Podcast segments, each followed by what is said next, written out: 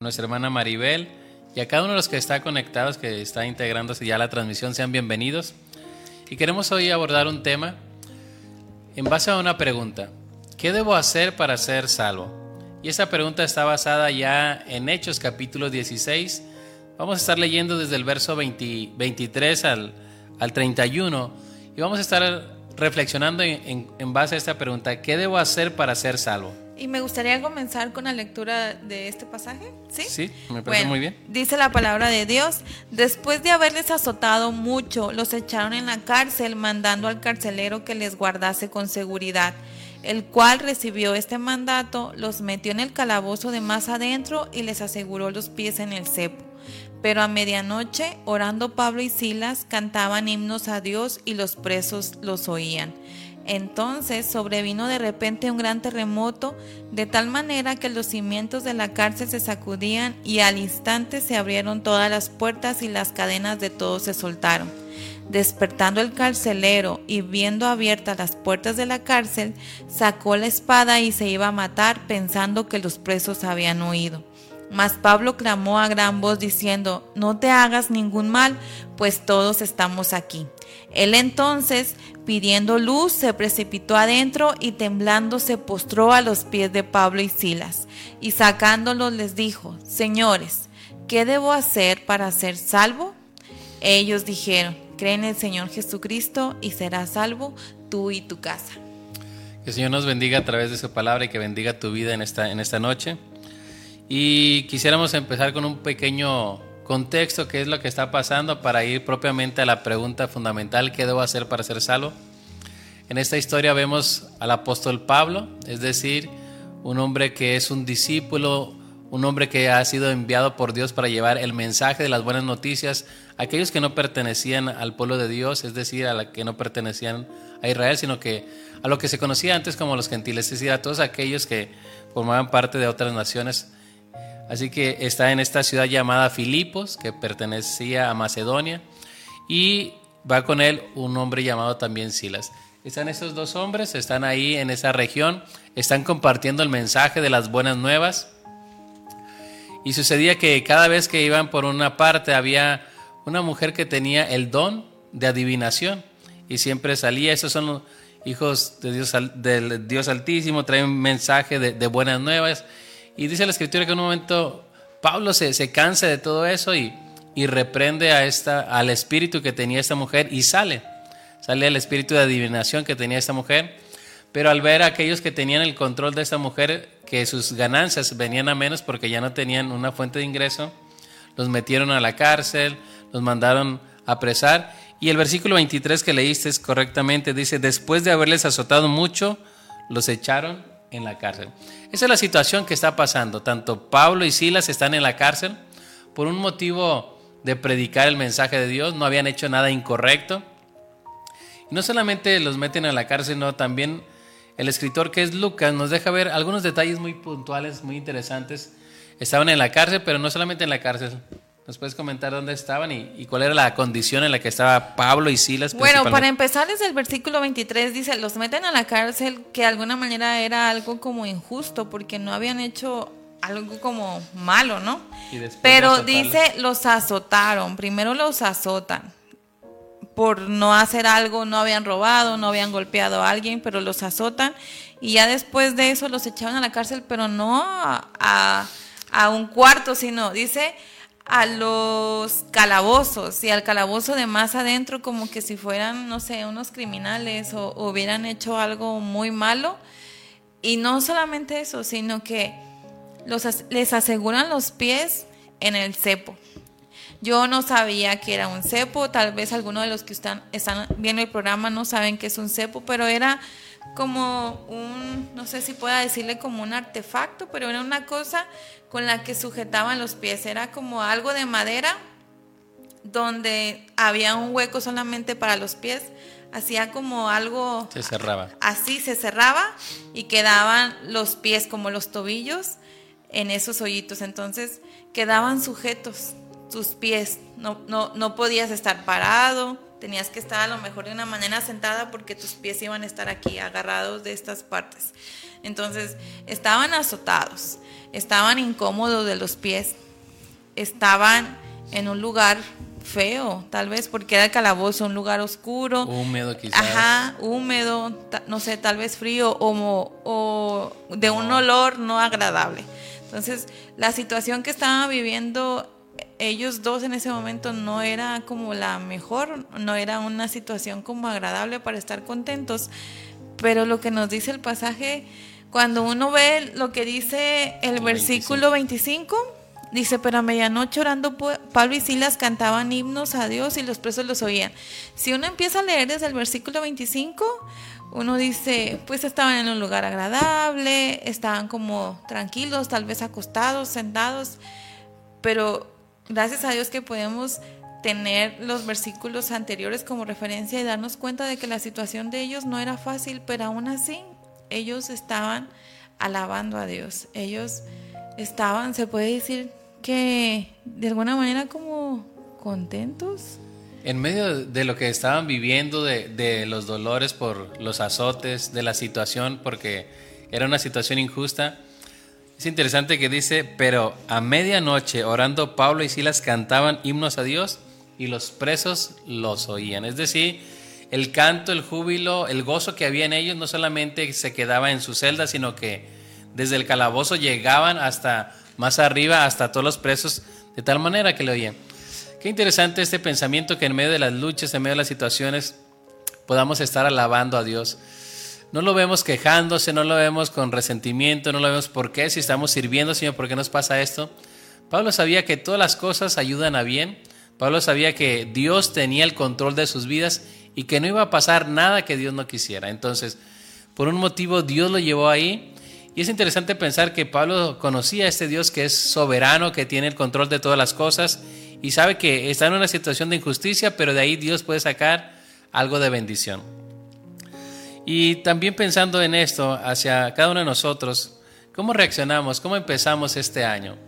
Quizás algunos ya empiezan lo que se llama que la cuesta, que los pagos, que las situaciones, y empezamos un poquito ya a perder ese espíritu navideño, a ser más impacientes. Y es que no sé si, si vamos con lo que a veces dicen, ¿no? El en, diciembre pues todo es como el ambiente de, la, Navidad, y no solamente eso, sino sino que está el aguinaldo. Hay como, gracias a Dios, pues hay abundancia a veces porque hay dinero, ¿no? Y ya de repente siempre está, es que en enero todo se va a poner difícil porque hay menos dinero y creo que a veces emocionalmente ya nos condicionamos, ¿no? En enero.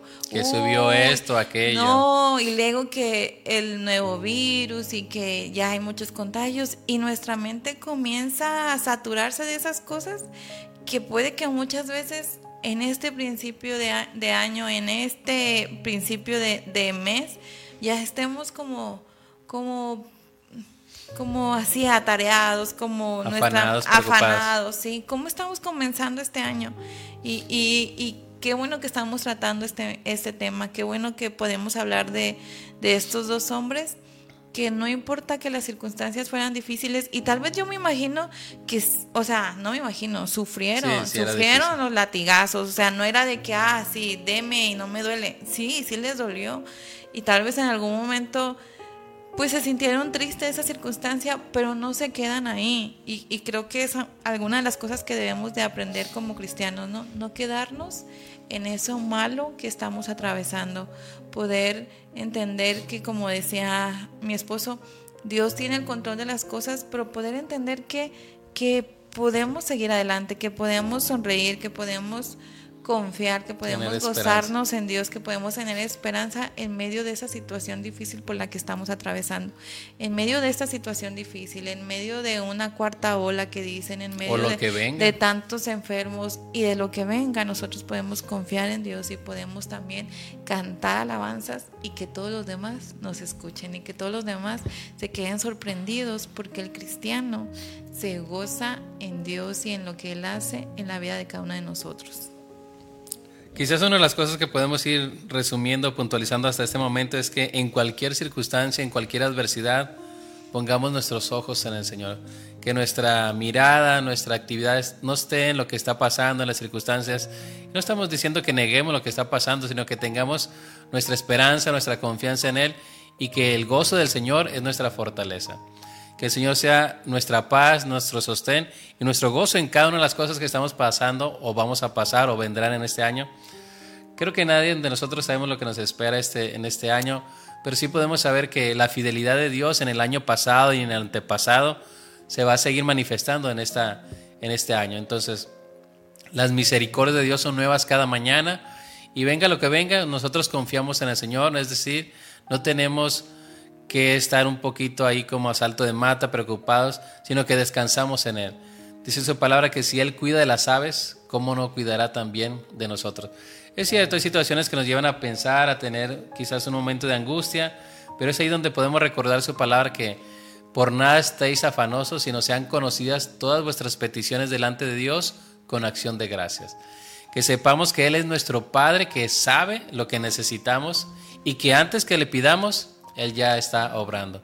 Así que nos recuerda que más busquemos primeramente el reino de Dios y su justicia y todas esas cosas vendrán por añadidura. Pero volviendo a la escena, volviendo al pasaje bíblico que estamos comentando. Entonces Pablo y Silas estaban ahí a medianoche en ese calabozo, estaban ahí quizás todavía con el estrago de las heridas, de los azotes, en ese cepo que no se podían mover sus pies, pero estaban cantando, estaban cantando himnos, estaban cantando al Señor. Y muchas veces nosotros cantamos a Dios siempre cuando las cosas van bien. Siempre hay gozo y alegría cuando las cosas marchan bien. Pero para ellos las cosas no eran sencillas. Y eso es algo que nos enseña también, que debemos alabar a Dios en todo tiempo. Así lo dice el libro de Salmos en el capítulo 34, verso 1. Bendeciré a Jehová en todo tiempo. Su alabanza estará de continuo en mi boca. Así que mis hermanos, te invitamos en este inicio de año que haya más gratitud, que haya más alabanza, que haya más gozo en tu corazón y no quizás queja, no resentimiento, no falta de perdón, sino que cada uno de nosotros podamos tomar acciones puntuales para que haya ese gozo, esa esperanza, ese cantarle al Señor. También dice el, libro de Salmos en el capítulo 13, versículo 6, cantaré a Jehová porque me ha hecho bien. Sin lugar a dudas, cantemos al Señor porque Él nos ha hecho bien. Aun cuando las cosas no marchen bien, el Señor tiene el control de todas las cosas. Así que cantemos, demos gracias al Señor en los momentos de bendición, pero también en los momentos no tan difíciles. Y sabemos que en ese tiempo hay muchas personas, muchas familias que están atravesando momentos difíciles. Momentos de enfermedad, momentos de preocupación, pero queremos invitarte, pon tu confianza en Jesús, ve a Jesús. El que a Él viene, Él no le echa fuera. Él está como un padre esperando que cada uno de nosotros vayamos a Él y seamos reconfortados, seamos pastoreados seamos bendecidos por las manos del Cordero de Dios que se extienden para bendecir a su pueblo. Así que estaban ahí y dice la escritura que ellos estaban cantando himnos, estaban tan gozosos que se oía en toda esa cárcel, de tal manera que la escritura dice que sobrevino un gran terremoto, de tal suerte que las cadenas, las puertas se abrieron y al ver esto el carcelero, el que estaba al cargo de todos los presos, Dice que sacó la espada en señal de que se iba a matar. ¿Por qué? Porque cuando alguien le confiaba un, preso, él estaba de por medio de su vida. Si se iba, él si se Iban los presos, si se iban los presos, a él le tocaba pagar con su propia vida. Pero desde ahí, desde el cepo, desde el calabozo, Pablo le dice, no te hagas daño, todos estamos aquí. Es decir, no nos hemos escapado, todos estamos aquí, aun cuando las cadenas se han caído, aun cuando las puertas están abiertas. Y es aquí ya propiamente la escena, el corazón de, esta reflexión en esta noche. Este carcelero, el que estaba a cargo de toda la prisión, va con este hombre llamado Pablo, dijimos un seguidor, un hombre que vino al conocimiento de Dios por medio de una revelación muy especial, y le hace esta pregunta en el versículo 30. Hechos 16, versículo 30 dice, Adelante. Y sacándolos les dijo, señores, ¿qué debo hacer para ser salvo? Que es también el título del programa del día de hoy. ¿Qué debo hacer para ser salvo? Es una pregunta muy interesante. ¿Qué debo hacer para ser salvo? Es interesante porque el testimonio tanto de Pablo y Silas había permeado a este hombre. lo había permeado. Yo creo que ese hombre tenía una interrogante. ¿Cómo es posible que este hombre llamado Pablo y Silas estén cantando a medianoche si están azotados? Si están en ese calabozo, si están con sus pies en ese cepo. Entonces, quizás eso era una interrogante para este hombre. Para empezar. Y ya después, cuando pasa esto del terremoto y que todo se abre, que las cadenas, los cepos, las puertas, y no se fueron, y, más, o sea, los que estaban cantando y alabando a Dios eran ellos, pero que de alguna manera influyeron para que los demás no se, no se fueran. Entonces todos estaban ahí y creo que eso sorprendió también mucho al carcelero, ¿no? Todo, el antes y el después de esa situación, donde tenían toda la libertad para irse, para poder aprovechar y escapar y no lo hicieron. Y es ahí quizás lo que hay en su corazón. Estos hombres son diferentes. Realmente estos son siervos del Dios Altísimo. Estos son hombres de Dios y él va con una pregunta muy interesante. ¿Qué debo hacer para ser salvo? Y no está hablando para salvarse de su condición física, no está hablando para salvarse de, del imperio de Roma, del castigo, sino de una pregunta más interesante, más fundamental, una pregunta trascendental. ¿Qué debo hacer para ser salvo? Es decir, él entiende que ellos son mensajeros de Dios. Ellos entienden, hablando del carcelero, entiende que Pablo y Silas son mensajeros de buenas nuevas, de buena noticia, que anuncian el mensaje de Dios, que anuncian al Dios vivo, al Dios verdadero, y por eso viene con esa pregunta, ¿qué debo hacer para ser salvo? Señores, ¿qué debo hacer? Me gusta esta pregunta porque la respuesta de que da el apóstol Pablo transforma y cambia las vidas de aquellos que aceptan de una manera favorable lo que Dios ha hecho. Pablo y Silas, en medio de esa situación, pueden decirle, esto es lo que debes hacer. Mis hermanos, amigos, ¿qué debemos hacer usted y yo para ser salvo? Pablo no le contesta, guarda la ley. Pablo no le contesta, da ofrenda a los pobres. Pablo no le contesta, haz estas cosas y lo tendrás como el perdón de pecados. Sabemos que esas cosas son buenas, son loables, el obedecer los mandamientos de Dios, el asistir a la iglesia, el ofrendar, todo eso es loable.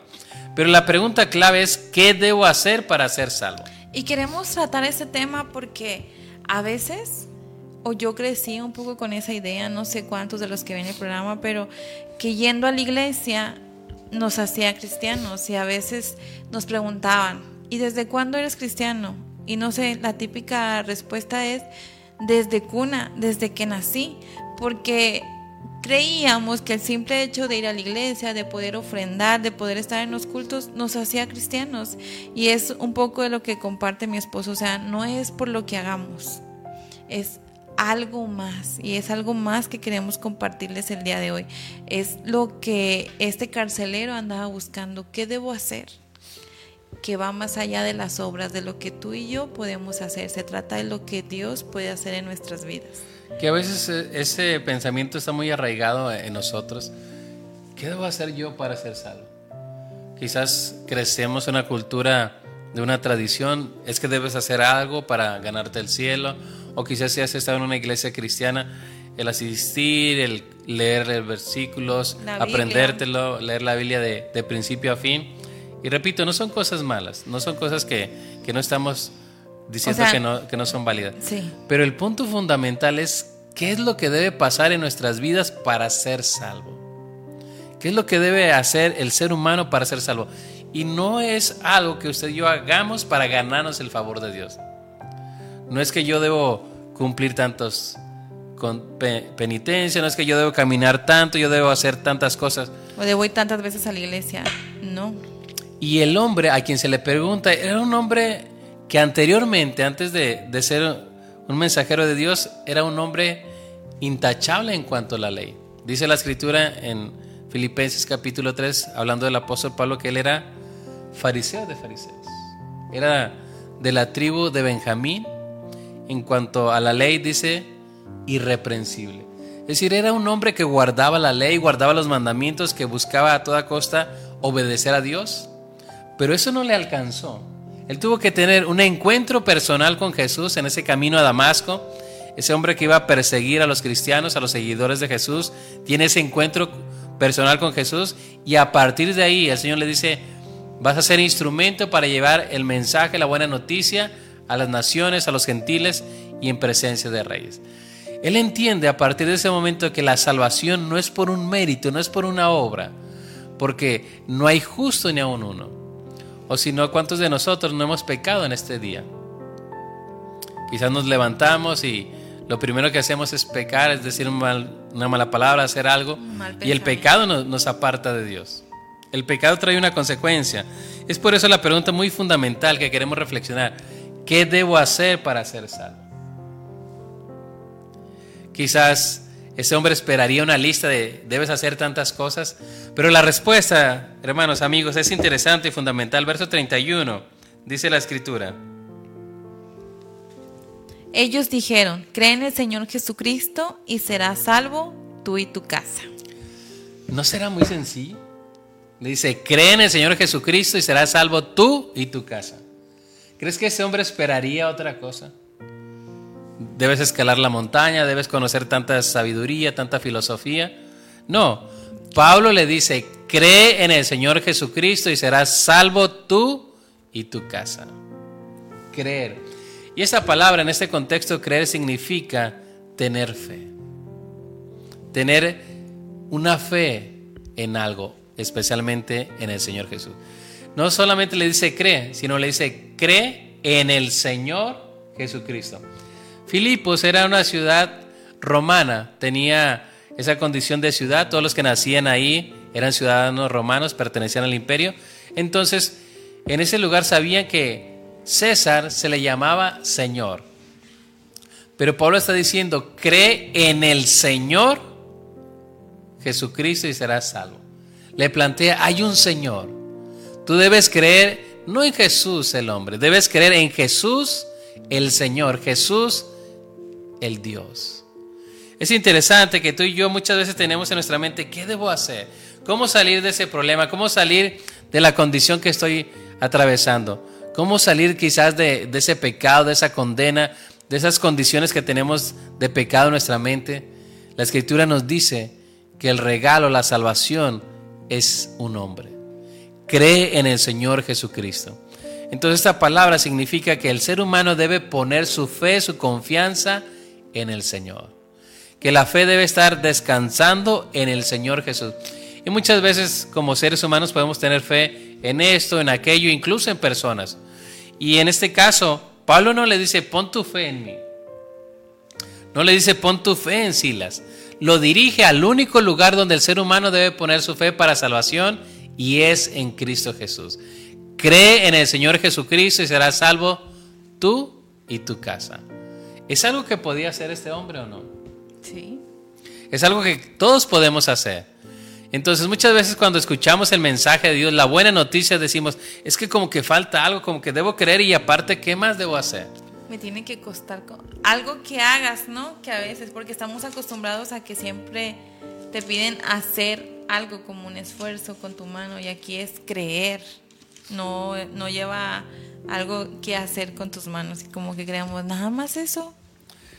Que si es por un mérito, es por una obra, ya no sería un don, ya no sería una promesa. sería, un, un pago a algo que hicimos. Y Dios se entregó por usted y por mí por el más vil pecador, por el más grande, más terrible de los pecadores, Cristo murió por nosotros. Dice la escritura en el libro de Romanos, en el capítulo 10. Romanos capítulo 10, versículo 8. Mas, ¿qué dice?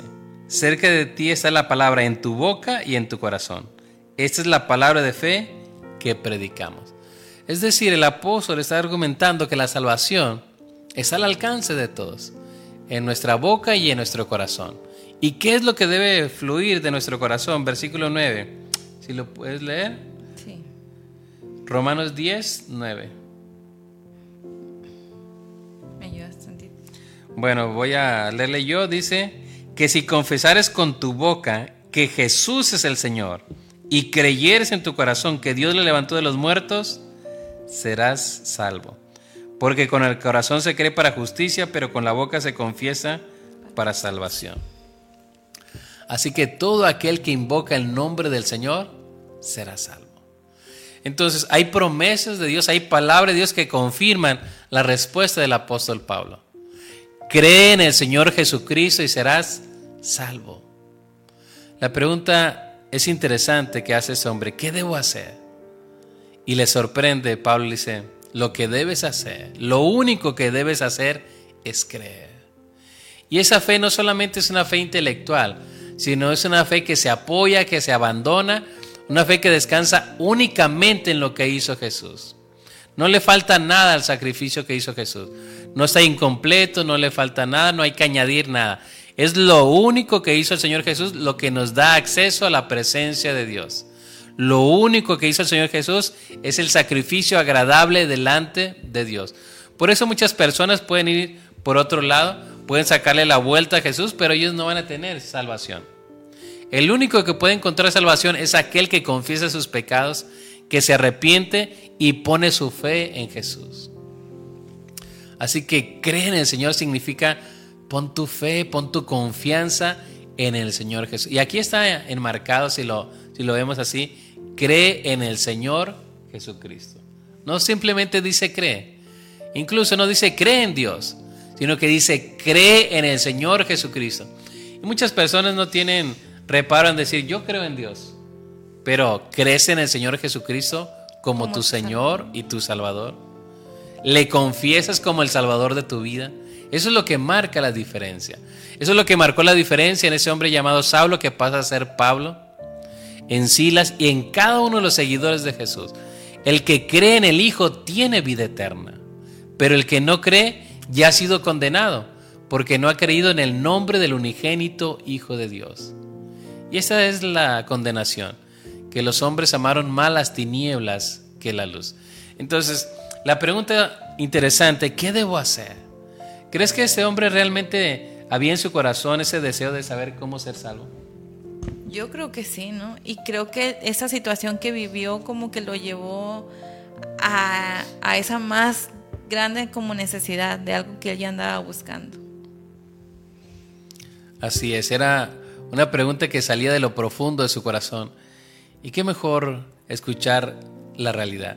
No le, no le da ambigüedades, es decir, no lo deja ahí como, ah, ¿qué será? ¿Qué será? ¿Qué debo hacer? Dudas o... o dudas, incertidumbres. Le da una realidad, una verdad. Cree. Cree en el Señor Jesucristo y serás salvo. Entonces él pregunta, ¿qué debo hacer para ser salvo? Y Pablo le dice, cree en el Señor Jesucristo y serás salvo. Es lo que nos muestra la palabra de Dios. No es por obras, no es por un mérito, no es un merecimiento la salvación, sino que la salvación es un don, un regalo de Dios. No es por obras para que nadie se gloríe. Así que la pregunta que hace este hombre tiene una respuesta tajante, contundente. Cree. No le dice incluso bautízate, no le dice lee toda la Biblia y vas a ser salvo, le dice cree que todas esas cosas se dan y se dan después cuando hay cuando se llega a, a, creer, ¿no? Vas haciendo eso por agradar a tu Dios, pero no son primero que, que, que, creer verdaderamente en Jesús o en Dios como tu Salvador. Entonces podemos decir que el paso inicial es creer en el Señor Jesús, tener ese encuentro personal y después como consecuencia viene el buscarle en oración, el, cambiar algunas cosas, el dejar esas en cosas, congregarnos, servirle a Dios en, en, todo lo que Él pide. Entonces, cree en el Señor Jesucristo y serás salvo. Y no solamente es la única ocasión que lo vemos aquí, sino que esto es lo que predicaba el apóstol Pablo. Una y otra vez decía que el que creía en Él tenía vida eterna. Y del labios del Señor Jesús también viene esa, esa esperanza, esa promesa. Te voy a invitar que si tienes ahí tu Biblia a la mano, me acompañes, vayamos a Evangelio de Juan en el capítulo 5, versículo 24. Evangelio de Juan, capítulo 5, verso 24, lo va a estar leyendo mi esposa para que puedas escuchar lo que dice la palabra de Dios, Juan 5, 24.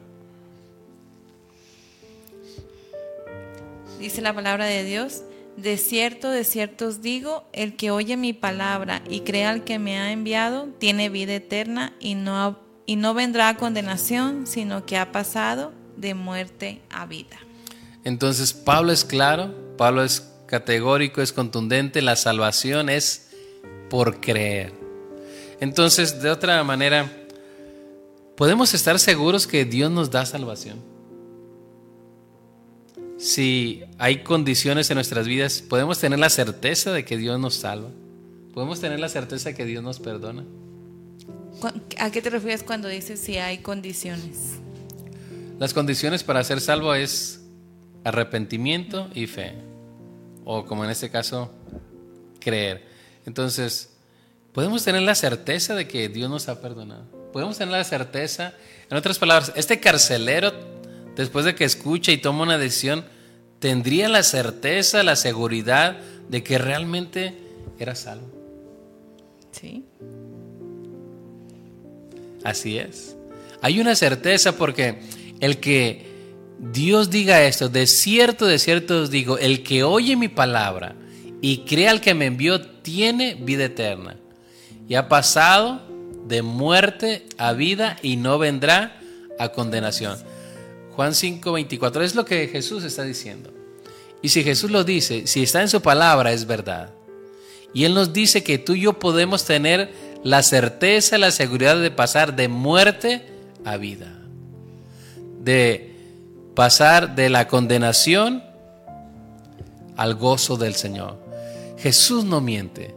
Y Jesús nos está afirmando, de cierto, de cierto te digo, el que oye mi palabra y cree al que me envió tiene vida eterna.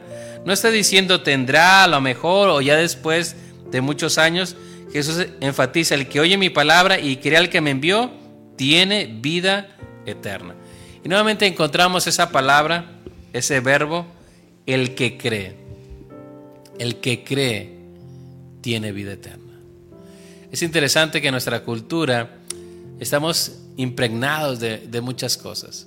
Incluso a veces en casa, en el hogar, queremos ganarnos el favor de nuestro papá, de nuestra mamá, haciendo quizás cosas buenas, portándonos bien, pero de fondo hay un vacío, hay una necesidad que queremos llenar. Pero la salvación que Dios da es por lo que Jesús hizo. No es algo que tú y yo podamos ganarnos, no es algo que podamos merecernos. Simplemente Dios envió a su Hijo en rescate por ti y por mí. Porque de tal manera nos amó que ha dado a su Hijo, a su único Hijo, para que todo aquel que en Él cree no se pierda, mas tenga vida eterna. Así que mi pregunta en esta noche, ¿has pedido perdón? ¿Tú tienes esta salvación que ofrece Dios? Esa salvación que fue obtenida a precio de sangre ahí en la cruz del Calvario, con su muerte y su resurrección. Por eso este hombre recibe la mejor de las respuestas, cree, necesitas creer. Recordando que él estaba en una ciudad de Filipos, entendemos y creemos que era un gentil, no pertenecía al pueblo de Israel, no tenía que ir a Israel, no tenía que hacerse judío, lo que era un prosélito, es decir, un seguidor, un aprendiz, alguien que estaba cercano al judaísmo, no. Lo que tienes que hacer es creer en el Señor Jesús. Y así es la buena noticia. Todo el ser humano, todo hombre, toda mujer que invoca al nombre de Dios en cualquier parte del mundo, confesando sus pecados, arrepintiéndose de todos sus pecados y creyendo en el Señor Jesús como su Salvador, es salvo. Cree en el Señor Jesucristo y serás salvo tú y tu casa. Y cuando habla aquí de serás salvo, es una expresión, un verbo que implica que esa salvación ya se ha dado. Si tú crees en ese momento eres salvo y estás siendo salvado por Dios para que estés con Él para siempre. Es creer en Él con todo tu corazón. ¿Cómo estamos viviendo? Muchas veces estamos viviendo una fachada.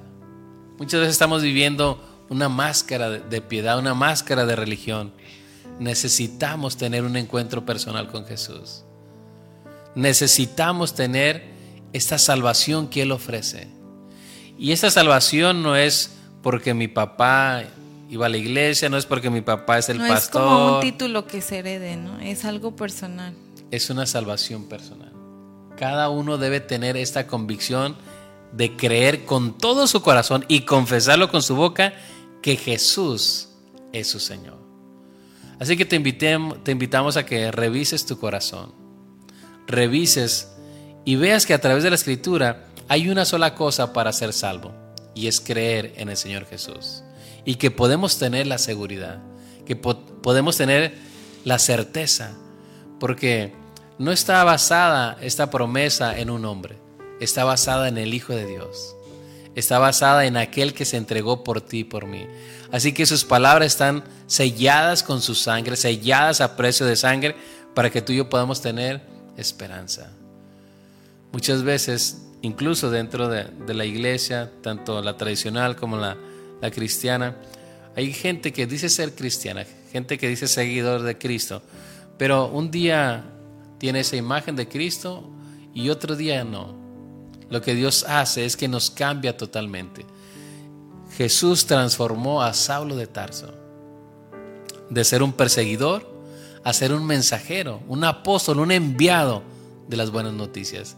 ¿Y qué mejor elemento, qué mejor instrumento de Dios escogió? Ese hombre que era perseguidor, él mismo se describe en la primera carta de Timoteo en el capítulo 1, verso 12, como alguien blasfemo, perseguidor de la, de la iglesia, pero dice que fue recibido misericordia para mostrar que si Dios perdonó al más grande de los pecadores, puede perdonar a todos. La sangre de Jesús nos limpia de todo pecado cuando lo confesamos, cuando lo invitamos a nuestro corazón. Muchas veces en este inicio de año tenemos como buenos propósitos, tenemos quizás buenas, buenas intenciones, pero muchas veces se quedan en eso, se quedan en intenciones, en buenos propósitos. El mejor propósito es que tú camines cada día con el Señor. Que el Señor Jesús viva en ti, que el Señor viva en tu familia, que el Señor viva en todo lo que haces. No que sea algo que te puedas poner solamente el domingo, no sea como un traje que te pones el domingo y ya eres cristiano, sino que realmente tú tengas una vida nueva. Porque la escritura dice que cuando le abrimos el corazón, Él nos da el perdón y viene su espíritu a sellarnos en una figura, en una metáfora de propiedad, decirnos, este es mío. Por eso el Señor un día vendrá por los suyos. Así que, dice la escritura, Él viene por su pueblo. Tú y yo debemos afirmarnos en este año, tú y yo debemos prepararnos, tú y yo debemos tener este peregrinar más cercano al Señor. Que no se quede solamente como un buen propósito, sino que haya la intención de buscar a Dios con todo el corazón. No nos dice muchos detalles de este carcelero, solamente un aspecto interesante que, sigue ahí en, en Hechos capítulo 16. Hechos capítulo 16, verso 32 al 34, ¿lo puedes leer, por favor? Sí.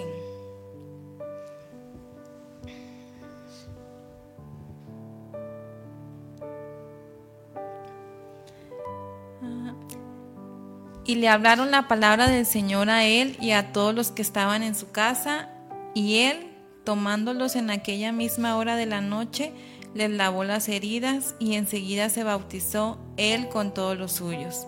Y llevándolos a su casa, les puso la mesa y se regocijó con toda su casa de haber creído a Dios. Qué interesante escena después de que este hombre estaba a punto de quitarse la vida atravesarse con la espada porque pensaba que se habían escapado los prisioneros. Dice que llevó a Pablo y Silas a su casa, reunió a toda su familia y Pablo y Silas le comentaron lo mismo. ¿Quieres tener el perdón de tus pecados? Cree en el Señor Jesucristo. Pero hay un detalle interesante y llevándolos a su casa les puso la mesa y se regocijó con toda su casa de haber creído a Dios. Hubo gozo, hubo alegría.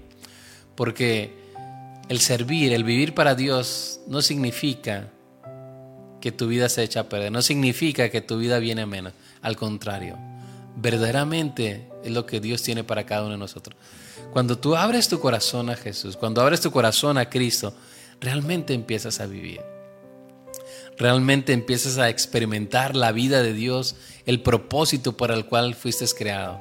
Y ese hombre, repito, que estaba a punto de quitarse la vida, ahora tiene la mesa para unos invitados, tiene a su familia ahí cercana y está regocijándose, llenándose de gozo por tener a esos hombres ahí, pero también por haber creído a Dios, por haber puesto su fe en el Señor y por tener la certeza de que sus pecados han sido perdonados. Y enfatizamos esto. Si tú confiesas tu pecado, si tú crees en el Señor Jesús y te arrepientes, tienes la palabra de Dios que dice que tendrás tus pecados perdonados. El que cree en el Señor Jesús tiene vida eterna. Son palabras del Señor Jesús que nos enfatizan y nos garantizan que tú y yo podemos tener vida en su nombre. Así que ese hombre se regocijó y no solamente él, sino también su familia. Muchas veces este versículo a veces lo interpretamos mal. Cree en el Señor Jesucristo y serás salvo tú y, y toda tu casa. Lo que dice aquí es que creyó él y reunió a su familia. Y nuevamente invitó a Pablo y a Silas que les compartieran la palabra de Dios. La Biblia dice que la fe viene por el oír y el oír la palabra de Dios. Así que muchos de los hijos, muchos de los creyentes no han tenido un encuentro personal con el Señor Jesús. Necesitan ser expuestos a la palabra en casa, que puedan escuchar algún mensaje, algún versículo, que puedan estar siendo confrontados por la palabra de Dios. La palabra de Dios es la que nos lleva a un arrepentimiento y una confianza en Él. Así que hermanos, qué interesante desafío para aquellos que son padres, aquellos que tienen responsabilidades con hijos menores, de sembrar la palabra, de instruirlos por el camino, pero sobre todo presentar la palabra de Dios, o en otras palabras, presentarle el Evangelio. A los pequeños, a los niños, a los adolescentes, a los jóvenes, presentarles el Evangelio de Dios. Porque muchas veces quizás al principio podemos llevarlos a la iglesia y eso es bueno, pero después cuando entran en la adolescencia, en la juventud, se pierden. Muchos se apartan porque no han tenido un encuentro personal con Cristo. Porque Jesús no es su Señor. Han aprendido una costumbre, han aprendido una religión y no han tenido un encuentro personal con Cristo. A los pequeños, a los adolescentes, a los jóvenes, a todo el mundo se les debe predicar el mensaje de Dios, el Evangelio. La buena noticia. Es lo que significa Evangelio, buena noticia. Y la buena noticia es que estando tú y yo en condenación, estando muertos en nuestros pecados y delitos, en una condición de separación total de Dios, Dios envió a su Hijo en rescate por ti y por mí. Esa es la buena noticia. No hicimos nada, ni podíamos, no teníamos con qué pagar pero Dios hizo el pago y el pago fue de su Hijo. Lo más especial, lo más valioso, Dios nos entregó a su Hijo para que todo aquel que en Él cree no se pierda, mas tenga vida eterna. Así que si tú estás escuchando por primera vez acerca de la palabra de Dios, esta pregunta es interesante. ¿Qué debo hacer para ser salvo? Muchas veces el ser humano puede llenarse de preguntas, puede llenarse de, de cosas, pero la pregunta que transforma nuestras vidas o la del ser humano es, ¿qué debo hacer para ser salvo? Y la respuesta es clara. No hay muchas salidas. La respuesta es contundente, cree en el Señor Jesucristo y serás salvo tú y tu casa. Jesús lo dijo, que Él es el camino, la verdad y la vida. Y nadie viene al Padre si no es por Él. Pero también estamos pensando en gente que, que ya es creyente, gente que conoce al Señor, gente que, que ha tenido ya ese encuentro, pero quizás el año pasado, el año que, terminó, quizás entró en un cansancio espiritual, quizás entró una apatía. en una apatía, en un adormecimiento, en una costumbre también.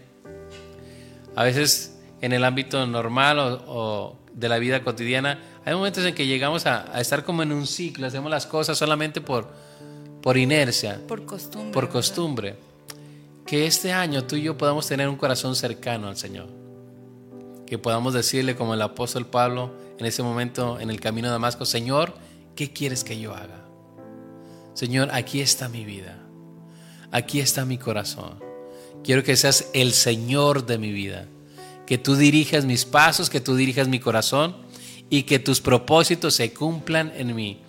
Porque muchas veces en este año, muchos hacemos propósitos, pero muchos de esos propósitos no incluyen a Dios. Casi los propósitos más comunes que quizás un mejor carro, una mejor casa, terminar la, la carrera, la facultad. Eso es bueno, eso es loable. Pero hay un propósito mejor y mayor, que Jesús sea tu meta. Y si tú caminas con el Señor, dice la Escritura, que Él abrirá su mano y te bendecirá. Porque Él tiene planes de bien y no de mal para sus hijos. Pero el punto es, iniciarás este tiempo, iniciarás este año con un buen compromiso, con un buen pacto con Dios, una buena convicción. Señor, aquí estoy, quiero servirte, quiero honrarte con, mi vida. Que no pase los, los días, los meses, pase otro año y diga, y voltee hacia atrás y no he hecho nada, Señor. No me he distinguido por ser un hijo tuyo. Es más, no llevo fruto.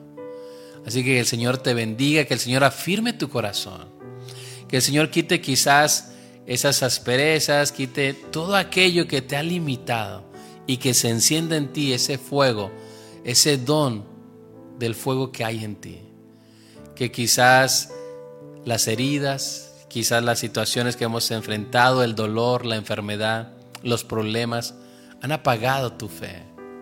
Déjame decirte, que el Señor vale la pena. Vale la pena servir al Señor. Vale la pena entregar tu vida. Vale la pena encomendar todo lo que eres y dejar que Él tome el control en tu vida. Pero es una decisión. El Señor llama, venid a mí.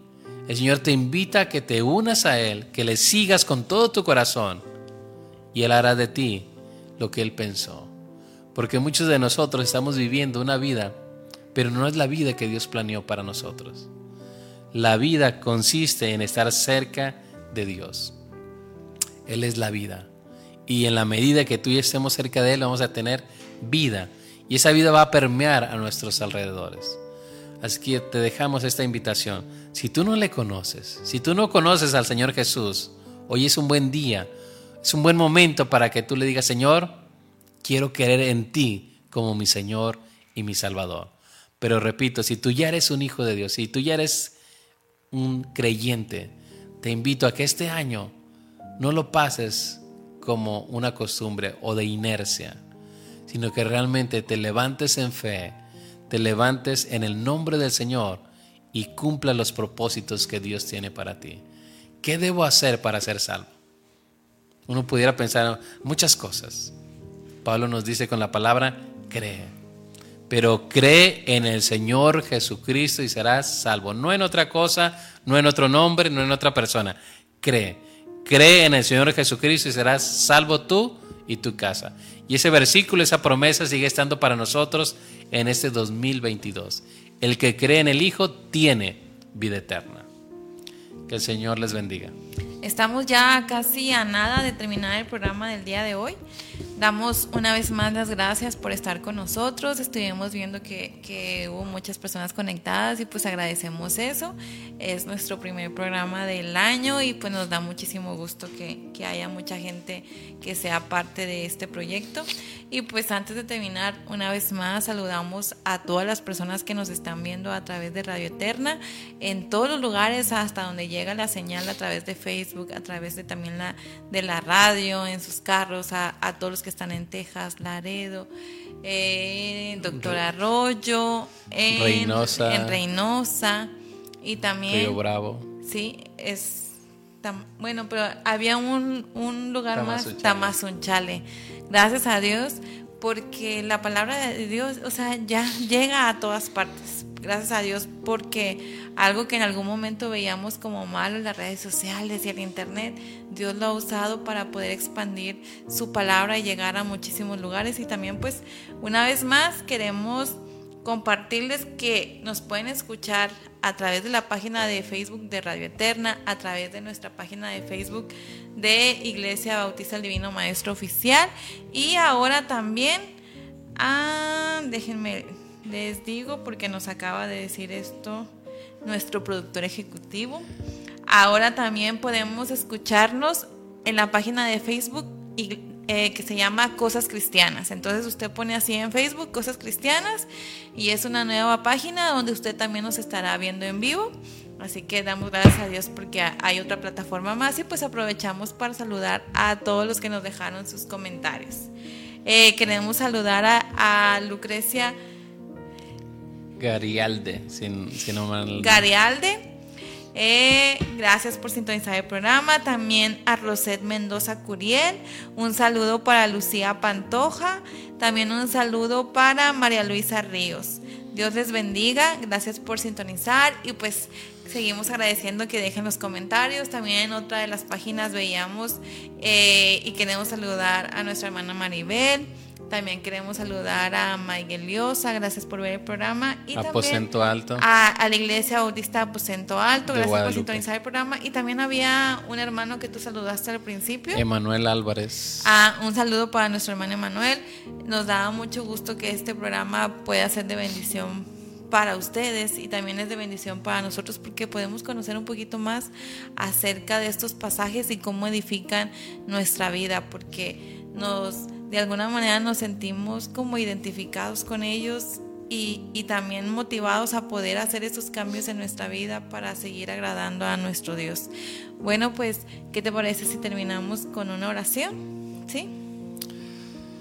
Padre, te damos gracias por este tiempo y pedimos tu bendición sobre aquellos que están en una situación de enfermedad, en una situación de angustia, en una situación de desesperación que tu mano se abra para socorrerles, para levantarles, que los pongas de pie en el nombre de Jesús. Y aquellos que son tu pueblo, tus hijos, Dios, fortalece sus vidas, fortalece sus corazones y que tú nos recuerdes, Padre, que tienes planes de bien y no de mal. Bendice a cada uno, Dios, de los que ha seguido esta transmisión, de los que trabajan y participan en esta radio, Radio Eterna Live. Señor, bendice este lugar y que la palabra tuya se siga predicando hasta el rincón más alejado, Señor.